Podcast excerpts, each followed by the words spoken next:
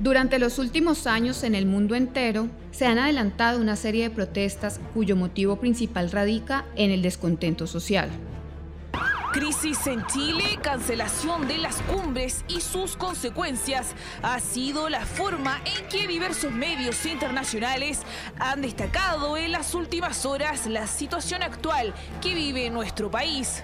Colombia está en su segundo mes de paro nacional, unas protestas sin precedentes.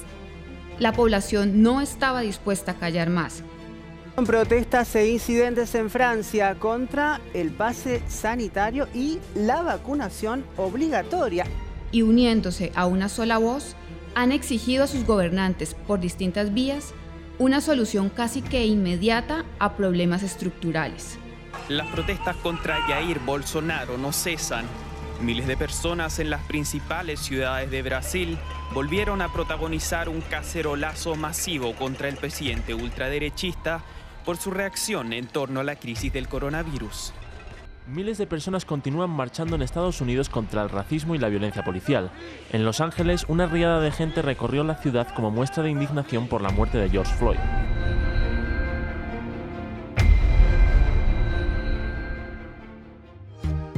¿Conoces las implicaciones sociales, económicas, jurídicas y políticas de estas protestas? Quédense con nosotros. Les damos la bienvenida a la tercera temporada de Estado Contemporáneo, Descontento Social, Política y Derecho.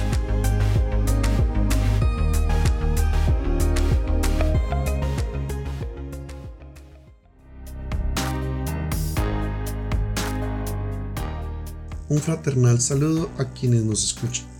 Soy Sebastián Acosta Zapata, docente del programa de Gobierno y Relaciones Internacionales de la Facultad de Derecho y Ciencias Políticas de la Universidad San Buenaventura, Cali. Este capítulo hace parte de la tercera temporada del espacio denominado Estado Contemporáneo. Como ustedes ya conocen, abordamos temáticas de actualidad o coyuntura política nacional e internacional a partir de nuestras áreas de formación, siempre alineados con las teorías que de manera habitual empleamos en nuestro ejercicio de la docencia e investigación. Hemos considerado pertinente establecer cuatro retos que tiene la Colombia Posparo Nacional de 2021. El primero está en clave de lo societal y lo comunitario. Se centra en la fortaleza que la organización social ha tenido a nivel local para soportar movilizaciones y concentraciones por tantos días en los puntos de resistencia y en lo que deberá tener para lograr impactar en el futuro. El segundo reto está en clave de lo político y lo institucional. El eje principal está en entender las formas que podrán asumir el poder del Estado y todos sus componentes en 2022 y en cómo hacer para traducir el estallido social en una necesaria e importante fuerza electoral. El tercer reto está en la clave de la paz y los acuerdos. El objetivo es resaltar los puntos que se consideran relevantes implementar de los acuerdos de paz firmados entre el Estado y las FARC-EP en el 2016 para lograr transformaciones profundas y valiosas en el país. Y el cuarto reto está en clave de lo educacional y lo económico. Su principal idea está en señalar la imperiosa necesidad de vincular y articular todos los ciclos formativos y de enseñanza-aprendizaje con el sector económico y productivo de Colombia sin caer en el reduccionismo de la educación bancaria. Lo societal y lo comunitario. Los puntos de resistencia en diferentes ciudades fueron una de las manifestaciones más impresionantes de la construcción de tejido social y de comunidad. Estos puntos han sido el motor fundamental del paro y en ellos ha habido una explosión de solidaridad, cooperación y compañerismo. Se ha regresado al barrio, a la asociación con los vecinos y con las familias. Las ollas comunitarias, los turnos de la primera línea, el personal de la misión médica, los procesos de organización y formación, las redes de colaboración para la protección de manifestantes fichados, los eventos artísticos y culturales, son muestras de cómo los sujetos pueden agenciar la lucha social. En el caso particular de los alimentos e insumos médicos, las redes de colaboración se extendieron más allá de los barrios populares y de la comunidad inmediata. Muchos sectores de clases medias y medias altas aportaron diferentes ayudas a los puntos de resistencia. Estos puntos fueron los que movilizaron la energía emocional del paro. El barrio es ese lugar inmediato donde se inician buena parte de los procesos de socialización. Es donde ocurre la cotidianidad y donde hay historia. Es por ello que se debe configurar como un espacio privilegiado para la acción societal, comunitaria y política. La juventud de barriada está en proceso de configuración como un actor social y político que tiene que ser capaz de establecer interlocuciones válidas frente a otros actores como el Estado y el sector privado. No será tarea fácil. Si se logran consolidar e institucionalizar los puntos de resistencia más allá del marco del paro nacional, se habrá construido una nueva narrativa en la lucha social. Este nuevo repertorio de acción debe ser sinónimo de formación política y académica, de lugar de encuentro y reconocimiento, de enclaves con otros procesos, de construcción de ciudadanía y memoria. No se puede perder lo avanzado y se debe capitalizar en pro de la conformación de densos tejidos comunitarios donde el capital social se reproduzca e incremente. Lo político y lo institucional. El país político, como lo llamó Gaitán, está notificado desde 2018 que hay una fuerza electoral muy importante para cambiar la distribución de fuerzas y de recursos efectivos de poder. Este paro, continuación del que inició el 21 de noviembre del 2019, debería conllevar a cambios profundos en las cargas y beneficios de lo político y de lo económico, y como todo reto, no es fácil.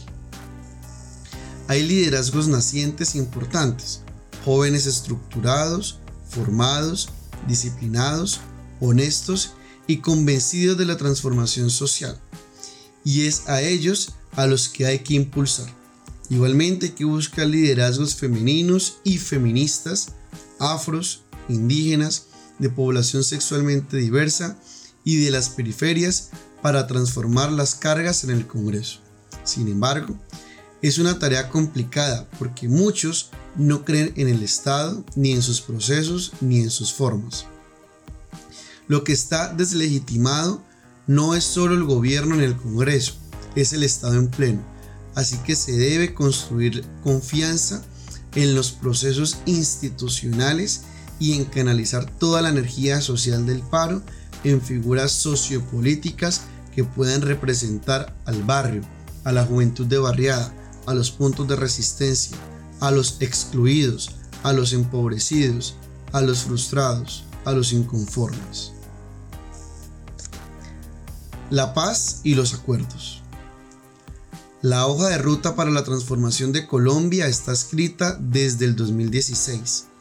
Creemos con un profundo convencimiento que la implementación irrestricta de los seis puntos de los acuerdos de paz logrados entre el Estado colombiano y las Fuerzas Armadas Revolucionarias de Colombia, Ejército del Pueblo, FARC-EP, son la solución para una parte importante de los problemas del país. Sin embargo, la construcción de paz exige la construcción de capacidades del mismo Estado para llevar servicios de justicia, educación, salud, infraestructura y seguridad a los territorios más apartados de la geografía nacional. Implementar el respeto a la oposición, reducir la desigualdad en la tenencia de tierras productivas mediante la reforma rural integral, cambiar el enfoque del asunto de drogas a uno integral y basado en la salud pública, y reparar irrestrictamente a las víctimas del conflicto armado, garantizando la verdad, la justicia transicional y las garantías de no repetición, son la base para lograr construir sobre lo construido Es por ello que uno de los retos que se deben asumir después del paro nacional es la exigencia del cumplimiento de los acuerdos de paz. Lo educacional y lo económico.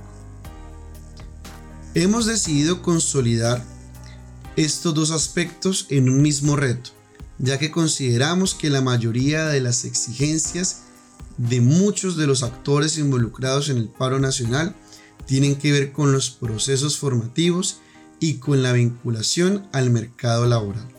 Además, creemos que para atender a la complejidad de la situación debemos analizar la articulación de diferentes campos.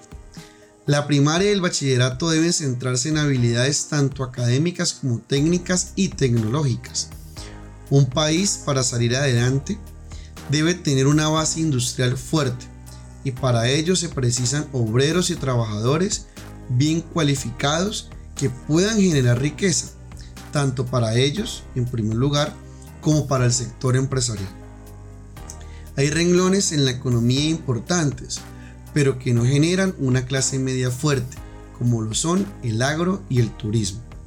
Hacer la transición a una economía industrial y del conocimiento sostenible donde se generen bienes y servicios de calidad solo será posible si se invierte en el capital humano, si se capacita y si se forma en profundidad. La parte más difícil de este reto es lograr que todos los actores señalados logren confiar entre ellos y tengan la voluntad de cumplir lo acordado. Con este reto logrado se pueden cerrar las brechas, y satisfacer en alguna medida las exigencias de las mayorías movilizadas, todas ellas excluidas.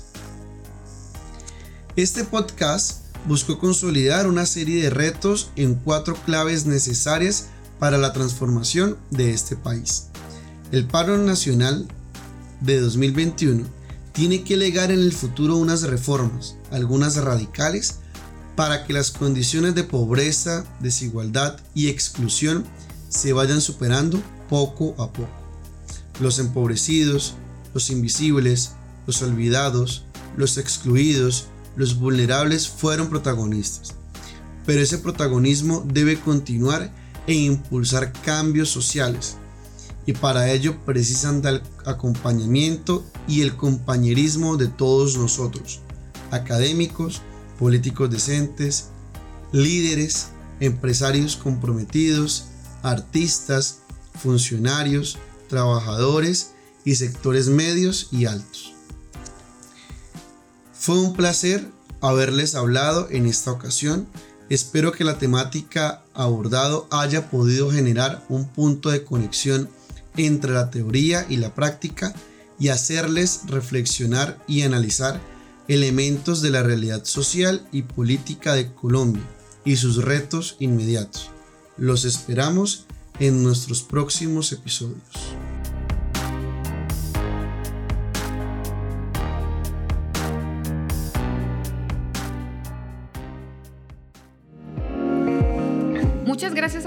Por escuchar Estado Contemporáneo en su tercera temporada, Descontento Social, Política y Derecho. No olviden que pueden seguirnos en las redes sociales como arroba usbcali, arroba gri, gri.usb y visitar nuestra página web www.usbcali.edu.co. Nos encontramos en nuestro próximo episodio.